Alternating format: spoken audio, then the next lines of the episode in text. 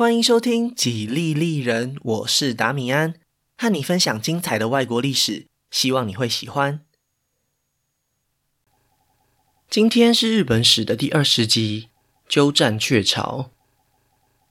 在节目开始前，先和大家预告一下，本集节目的结尾刚好也是大和剧《镰仓殿的十三人》的结局，所以在这边也再次推荐大家，如果有时间可以观赏这部剧作，很多细节都是这一集节目里面无法收录的。如果有兴趣的话，真的可以参考看看。虽然镰仓殿的风格和之前的大和剧相比之下稍微轻松一点，但是在史料上的选用其实也是一点都不马虎。在研究镰仓时代时，大部分的情况下都会采用幕府官修的史书《无期镜》，但是很明显他的立场非常偏向北条氏，所以镰仓殿的剧组也同时参考了另一本由天台宗僧侣慈源所编纂的《羽管抄》，可以补足一些《无期镜》里面比较不合理的地方。本期节目也是融合了这两种不一样的立场。那在今天的节目里，因为会有比较多出场人物，关系也稍微复杂一点，所以我会制作人物关系图以及幕府政治架构图。两张图表我都会放在 Facebook 和 Instagram 的粉丝专页，麻烦大家两边都顺手追踪一下，连接都可以在下方资讯栏找到哦。今天的节目里有两个重点，第一个是镰仓幕府建立以后，历经三代的源氏将军是如何被北条氏给取代？第二是以后鸟与上皇为核心的朝廷，在面对武家政权时，如何进行最后的抵抗？希望听完这集节目以后，大家可以更了解镰仓幕府的政治架构还有发展。那今天的节目就开始吧。上一集说到，后白河上皇在西元一一九二年咽下了最后一口气，源赖朝也终于在同年当上了他梦寐以求的征夷大将军。一个以镰仓为权力中心的新时代就这样揭开了序幕。而具体来说，这个权力中心就是被后人称为幕府的政治机构。源赖朝在一步步建立武家政权的过程中，靠的并不只是军事成就，这也是他和平清盛相似的一点。在那个武士崛起的年代里，如果单纯只有武勇，终究无法成为政坛上的大人物。相反的，源赖朝本人的政治能力相当出色。早在源平和战初期，他就已经开始认真经营和平安京的互动关系。这也是为什么他大部分的时间都待在镰仓，却能对局势发展了若指掌的其中一个原因。在平安京里，源赖朝认真拉拢的对象主要有两类人。第一类就是摄官家，在这个重要性逐渐降低的家族当中，还是有值得合作的对象。尽管他们已经不再像过去那样呼风唤雨，但是如果他们愿意支持源赖朝，那么，镰仓集团在争夺国家主导权的过程中也会比较顺利。第二种是其他具有文官能力的贵族。原来朝很早就下定决心要在镰仓重建一个新的政治机构，而这个庞大的政治机器要能顺利运作，绝对不可能只靠那些天赋全部点在武力的关东大老粗们身上。所以，当源赖朝的势力范围涵盖到平安京以后，他立刻就延揽了几位在朝廷打滚过的杰出官员。直接将他们请回镰仓服务，幕府的政治体制大致上就是从这个时候开始建构的。在这边有必要稍微介绍一下幕府的结构，也建议大家参考一下粉砖的概念图。首先，在元赖朝这位将军底下，主要有三个机构，分别是掌管政务和财政的公文所，再来是负责处理诉讼、解决纠纷的问住所，最后是管理御家人的事所。从这些职务上可以清楚地看出，公文所和问注所都算是文官，所以源赖朝指派了两位杰出的人才担任负责人，分别叫做大江广元以及三善康信。而负责管理御家人的工作，则是交给了一位叫做和田义胜的武将。大致上来说，镰仓幕府的草创期就是由他们三位来管理运作。当然，除了这三位高阶御家人以外，源赖朝手下还有其他具有实力的家族。而其中最有影响力的两个，分别是北条氏以及比企氏。北条氏大家应该都不陌生了，源赖朝被流放到伊豆时，就是投靠他们。不管是他的妻子北条政子、岳父北条时政，还是小舅子北条义时，都在镰仓集团里有着不容小觑的分量。毕竟他们都算是源赖朝一生当中的贵人嘛。而另一个新出场的家族比企氏。之所以可以获得比其他御家人更多的影响力，主要是因为源赖朝年幼时的奶妈就是来自这个家族。在平安时代里，这是一种非常紧密的人际关系。所以，当源赖朝的长子源赖家出生以后，也在比契氏当中找了一位女性来担任奶妈，甚至在源赖家成年以后，还让他迎娶了比契氏的女儿。亲上加亲，这个家族的地位当然也就不可同日而语了。由于元赖朝和这两个家族的亲近关系差不多，这种对立并没有失去平衡，其他的御家人也都可以获得将军公平的待遇，所以在幕府刚建立的头几年，并没有出现太大的乱子。然而一转眼，时间就过了七年。正当所有人都已经开始慢慢习惯镰仓幕府的新秩序时，意外还是发生了。西元一一九九年，原来朝在前往祭祀活动的途中，突然从马上跌落，当场就失去生命迹象。虽然许多人推测他应该是脑溢血，也就是俗称的中风，但是详细的死因在事发当下都没有留下任何记录，可以说是疑点重重。然而，无论幕后黑手是谁，又或者这单纯只是一场意外，都无法改变初代将军离开的事实。御家人之间表面上的和平，也就从这一刻开始变得既脆弱又无法预测。原赖朝离世，最直接产生的问题就是该由谁来担任接班人。按照日本社会长久以来的传统，嫡长子继承家业是天经地义的事，所以当然源赖家就是不二人选。不过问题来了，在这一年刚满十八岁的源赖家，他的政治经验严重不足，还来不及从父亲身上学到统御幕府的诀窍，就立刻要承担如此重责大任，难免令人不放心。虽然他是在原平合战期间出生的，但是成长的过程中几乎不需要面对任何挫折，当然能力也就和源赖朝差了一大截。而且最重要的是，他的身份牵动了御家人之中两大家族的核心利益。照理来说，源赖家的母亲来自北条氏，她理应会借助舅舅和外公的力量，在这些长辈的协助和辅佐之下，至少维持稳定是没有问题的。然而，大家千万别忘了，源赖家的妻子来自另外一个御家人家族比气氏，而且他自己就是在比气氏家里长大的，当然处处还是得考虑到这个家族的利益才行。另一方面，他的外公北条时政仰仗着自己的辈分和资历。对源赖家展现出强烈的控制欲，无形之中也将这位外孙推向了比气氏的那一边。关于二代将军源赖家的一切记录，大多数都出自节目开头提到的史书《无期镜》。不过，这本史书真正成书的年代，大约是在元赖朝过世的一个世纪以后，所以采取的立场非常明显，是以北条氏的角度出发。在书中到处都可以找到元赖家不适合担任将军的各种故事。举例来说，元赖家总是喜欢独自一人驾着牛车闲晃。当镰仓幕府举办属于关东武士传统的祭典时，身为将军的他竟然选择放大家鸽子。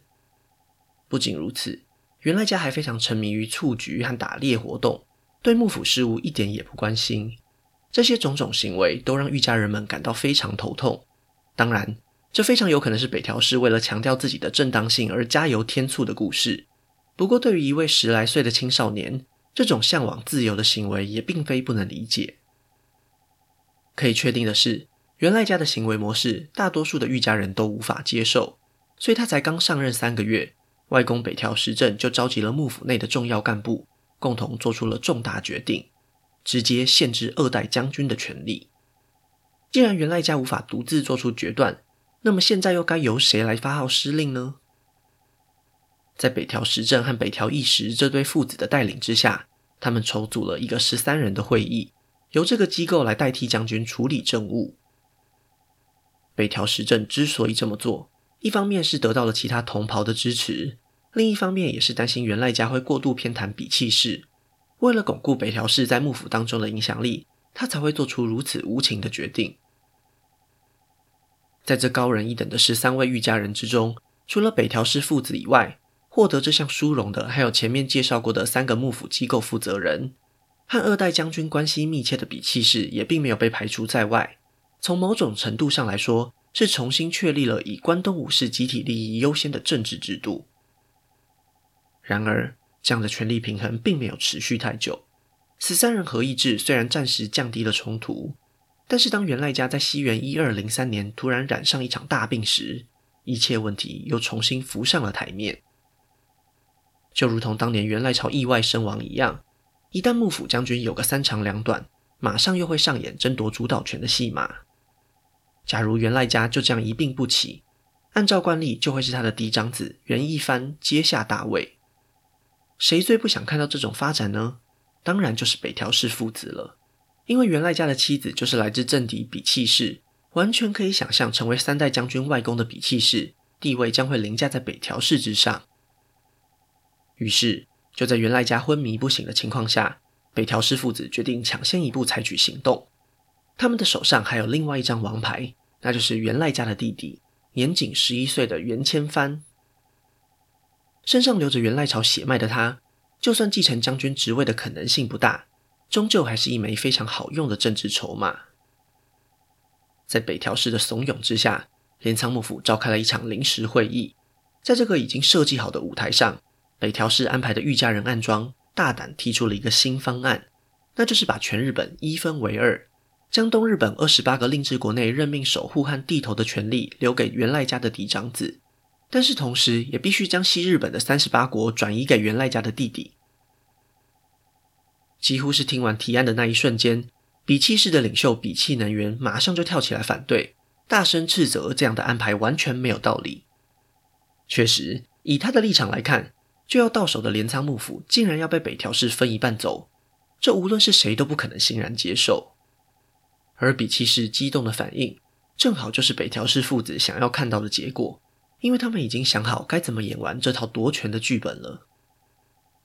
根据吴七静的记载，这次会议过后的几个礼拜内，比奇氏和北条氏的争斗越演越烈，比企能源坚决不能接受平分的提案，甚至已经下定决心。不惜动用武力也要消灭北条氏。然而离奇的地方就在这里，这种要对北条氏不利的消息，竟然就这么刚好被原赖家的母亲北条正子给偷听到了。当然，比企氏绝对不可能有什么好下场。得知此事的北条时政下手也是毫不犹豫，他当下立刻就邀请比企能源参加一场重要的佛教仪式。果不其然，没有想到已经走漏风声的他，就这样傻傻的步入陷阱。还没等到他反应过来，就惨遭袭击，当场命丧黄泉。紧接着，北条氏又派出手下对比企氏进行了清算，绝大多数比企氏的家族成员都死在了这次行动之中。而且最关键的是，源赖家的嫡长子也在牺牲者的名单里。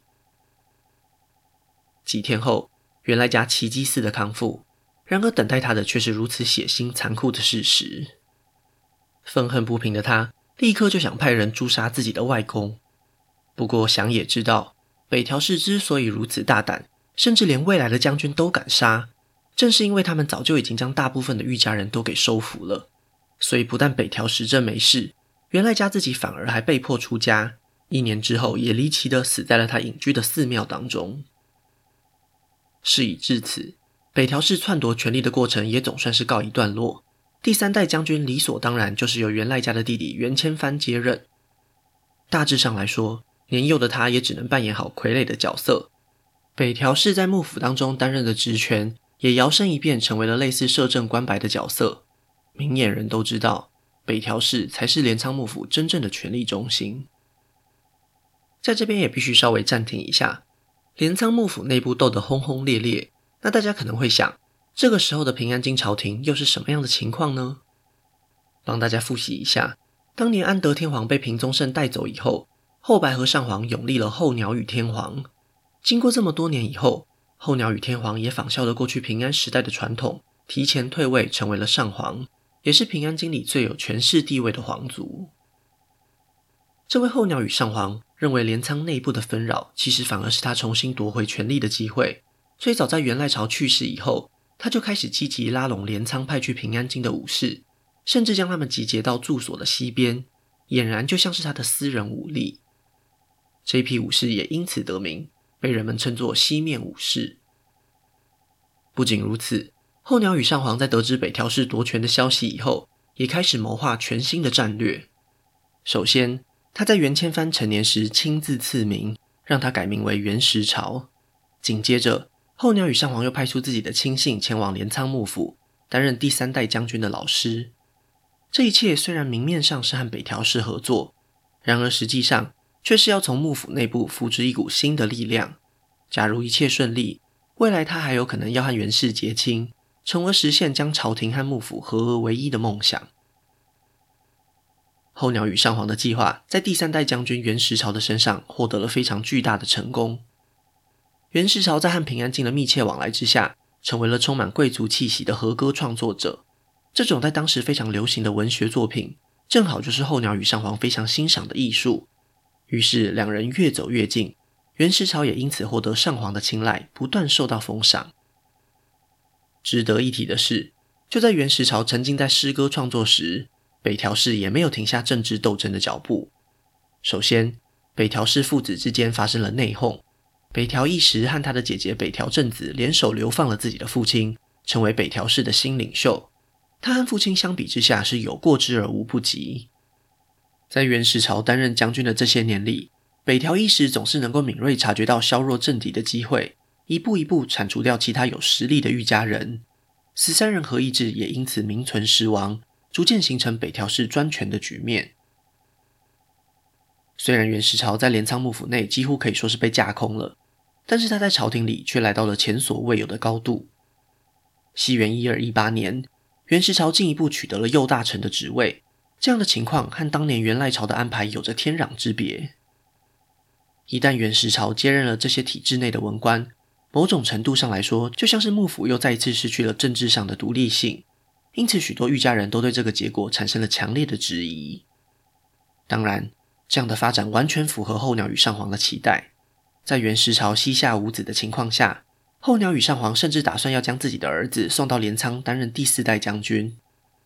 然而，就是在这看似一切都顺利的蜜月期里，意外还是发生了。当年源赖家过世以后，北条氏并没有将他所有的子嗣全部赶尽杀绝。其中一位叫做源公晓的男孩，在祖母北条政子的引导之下出家，成为了负责佛教仪式的幕府官员。这样的安排也为接下来的悲剧埋下了祸根。西元一二一九年，当源实朝在鹤冈八幡宫举办右大臣晋升仪式时，怀恨在心的源公晓突然发动了袭击，当场就手刃了三代将军源实朝。这一场突如其来的意外，断绝了河内源氏的嫡系血脉。也完全打乱了候鸟与上皇的安排。他这么多年来努力经营和源实朝的关系，为的就是彻底控制住幕府将军。现在源实朝遭到刺杀，意味着这条收编的道路已经走到了尽头。于是候鸟羽上皇随即改变主意，拒绝让自己的儿子进入镰仓担任将军。上皇非常清楚，如果没有源实朝的合作，就算自己的血脉成为将军，未来也只不过是扮演北条氏的傀儡而已。假如镰仓幕府反过来利用将军身上流着皇室血脉这一点，未来还有可能会形成日本东西分裂的局面。这是候鸟羽上皇说什么也不想看到的结果啊！既然收编的战略已经行不通了，那么接下来候鸟羽上皇就必须考虑更强硬的做法了。对他来说，北条氏的态度就是关键。如果北条义时愿意和朝廷合作，那么一切都还有商量的余地。但是如果北条义时展现出敌意，那就只能靠武力来解决了。于是，候鸟羽上皇在派人吊唁元石朝的同时，也向镰仓幕府提出了一个请求，希望他们可以撤销近畿地区里两座庄园的地头。为什么候鸟羽上皇会这么做呢？因为就在不久以前，他才刚将这些不动产赏赐给自己的宠妃，而偏偏那些听命于幕府的地头执意要向这位宠妃收税，对候鸟羽上皇来说实在是很没面子。所以最后才厚着脸皮写信要求幕府把那不长眼的地头给开除。没想到北条一时想都没想，直接一口就回绝了。等一等，说到底这也不过只是两座庄园而已，镰仓幕府有必要这么小气吗？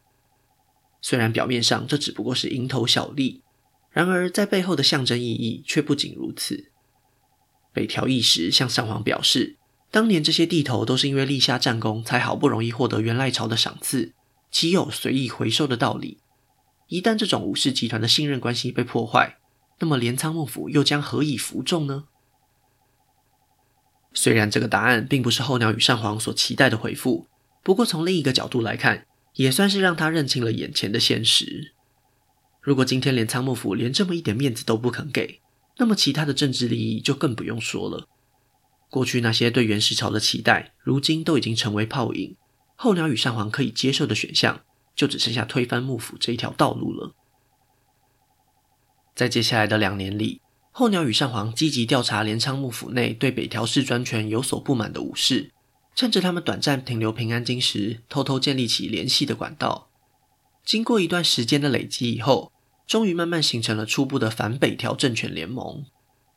然而，久居平安京的候鸟羽上皇似乎还没彻底了解镰仓幕府的实力，就仓促决定发起了倒幕行动。西元一二二一年四月。平安京里举办了一场盛大的骑马射箭比赛，吸引了将近两千名武士前来参加。这场活动幕后的真正主办人就是候鸟羽上皇。他利用这样一个冠冕堂皇的理由，成功在幕府的眼皮子底下集结了愿意效忠朝廷的武士。眼见时机已经成熟，候鸟羽上皇立刻颁布正式的命令，将北条义时列为追讨的反贼。一场名为承久之乱的战争。就在这种过度乐观的情绪下登场了。为什么说候鸟羽上皇过度乐观呢？因为根据史料的记载，在行前的作战会议当中，候鸟羽上皇曾经询问那些来自镰仓的武士：假如朝廷和幕府开战，关东会有多少人坚定不移地效忠北条义时呢？其中一位积极的主战派信誓旦旦地表示：一旦候鸟羽上皇正式下达追讨令，最多只会有一千多名武士挺身而出保护镰仓幕府，剩下的大多数人都只会按兵不动。而且一旦局势渐渐明朗以后，他们都会成为推倒幕府的力量。候鸟羽上皇听了非常高兴，但是还没等到他做出回应，另一位武士就发表了反对的意见。他表示，就算以最保守的数字来估算，镰仓至少也还能动员数千人。假如给他们几个月的时间，破万人也绝非难事。要是他自己此时此刻身处关东，恐怕也会选择支持北条义时。真话总是特别伤人。才刚燃起希望的候鸟羽上皇脸色立刻沉了下来，没有再多说什么。然而，一万人这个数字其实已经非常保守了。当年源赖朝发动大军进攻东北时，可是动员了将近三十万人。就算北条义时不是真正名义上的幕府将军。但他终究还是关东武士现阶段的利益守护者，平安京这边对他的实力可以说是严重的低估了。幸运的是，候鸟羽上皇刚开始的行动非常顺利，他的第一个目标就是要铲除平安京里镰仓幕府的手下，也就是负责维持首都治安的京都守护。虽然他们早早就察觉到情况不对劲，而且人数也仅有三十多位，但是出于一种武士的责任心。他们也没有打算逃回镰仓，而是拼死维护幕府的尊严。最后，就在寡不敌众的情况下全数阵亡，成为了这场战争中最初的牺牲者。接到消息的北条义时，虽然一直都有防备候鸟羽上皇的警觉心，但是没有想到事情变化得如此快速。在不确定有多少武士愿意投靠朝廷的情况下，一时之间幕府内也弥漫着不安的情绪。就在这个关键时刻，北条义时请出了自己的姐姐，也就是源赖朝的妻子北条政子。这位不得了的女人，不仅是初代将军的正妻，也是后来两代将军的母亲，说话的分量当然非同小可。在这个暂时没有将军的时间点，她就是实质意义上的精神领袖。在紧急召开的武士大会上，北条政子慷慨激昂地发表了一场演说，字字句句都在提醒着关东武士。他们能够有今天，全部都要感谢源赖朝。虽然将军已经过世二十多年，但是他建立的这一切并没有消失，而且幕府也从来没有亏待过大家。如今朝廷下达如此不公不义的追讨令，目标才不只是要消灭北条氏，而是想要夺走关东武士所拥有的一切。如果有人要做忘恩负义、贪生怕死之徒，那就尽管投奔朝廷吧。这一番话。不仅成功利用过去的恩情达到了情绪勒索的目标，也重新暗示了关东武士与镰仓幕府唇齿相依的紧密关系。在场的御家人听完以后，都立刻纷纷表示绝对忠诚，同生共死的气氛瞬间就渲染了大厅内的所有人。既然现在已经凝聚了众人的意志，那么接下来就只剩下战略方针需要讨论了。一开始，许多人主张要坚守镰仓。因为在关东这片土地上战斗，不仅补给方便，也能够激起一种守护家园的决心。然而，担任幕府文官领袖的大江广元立刻就提出了不一样的看法。根据他的分析，朝廷已经正式发布追讨令了，所以现在镰仓幕府其实是处于一种不义的道德劣势。如果只是固守关东，那么全日本各地都将会开始怀疑武家的权威。一旦日子拖久了，难保关东以外的其他地区不会见风转舵，投靠朝廷。眼下最明智的做法，应该是要趁着敌方阵营羽翼未丰，就动员手下所有的武士和资源，直接杀进平安京。如此一来，才能够将反抗势力消灭殆尽，达到一劳永逸的效果。北条政子和北条义时这对姐弟非常认同这样的提议。因为从他们的视角来看，确实没有缺战的道理。过去几十年里，那些有足够实力反抗北条氏的御家人，早就一一遭到清算，实在没有必要给候鸟羽上皇留下一个成长茁壮的机会。在经过初步的讨论以后，镰仓幕府的战略方针就这样拍板定案。为了说服其他还是想要采取防御战略的御家人，北条义时派出了自己的儿子北条泰时，即刻展开远征。就连一点时间也没有浪费。既然职权家已经赌上了自己的未来，那么其他武士也没有落后的理由了，随即也都跟上脚步，派出了自己的军队。就这样，幕府军兵分三路，浩浩荡荡往西方杀去。根据当时的估算，参战的人数将近十九万人，可见朝廷军这边确实完全错估情势了。候鸟羽上皇这个时候才发现。真实世界和他想象的完全不一样。朝廷集结的武士总共加起来还不到两万人，而且为了保险起见，只能把大多数兵力都拿来防御平安京。真正能够在前线阻止幕府军队推进的阻碍少之又少。当然，没过多久就被突破了第一道防线。根据幸存将士的说法，来自东方的敌人有如乌云密布，密密麻麻。真正见识过的人会被吓到两腿发软。哪里还有抵抗的勇气呢？于是，在接下来的几天里，幕府军长驱直入，势如破竹，一转眼就已经将大军推进到距离平安京只有十几公里远的宇治和濑田一带。整个平安京里都人心惶惶，许多贵族想要逃跑的传闻也是甚嚣尘上。在这种万不得已的情况下，后鸟羽上皇也只好纡尊降贵，亲自向比叡山延历寺求救。只可惜，延历寺的优良传统。一直都是支持胜算高的那一方，所以就无情地拒绝了朝廷的要求。唯一能够抵抗幕府军的最后希望，也随着使者带回来的回信一起破灭了。另一方面，幕府军这边停下了脚步，因为他们在接连几次胜利之后，终于还是被一道自然屏障给挡了下来，那就是平安京东方的宇治川。连日的大雨让河水流速非常湍急。幕府军在首次尝试越过这条河流时，又刚好碰上水位暴涨，短短几分钟内就有超过八百名士兵被冲走，让指挥官大吃一惊，连忙暂时终止行动。接下来的几天里，幕府军也依然没有办法改变这个窘境，因为唯一能够渡河的桥梁受到朝廷军的严密防守，只要有人胆敢前进，就会成为弓箭手的活标靶，实在是一点办法也没有。雪上加霜的是，幕府军接连几个礼拜日以继夜的行军，早就已经疲惫不堪。绵长的补给线又让粮草供应发生了短缺的现象。如果强行通过这座桥梁，可能会严重影响军队士气。一旦幕府远征军在近畿地区溃败，为求自保而投奔朝廷的武士可能不在少数，局势也将会完全翻转。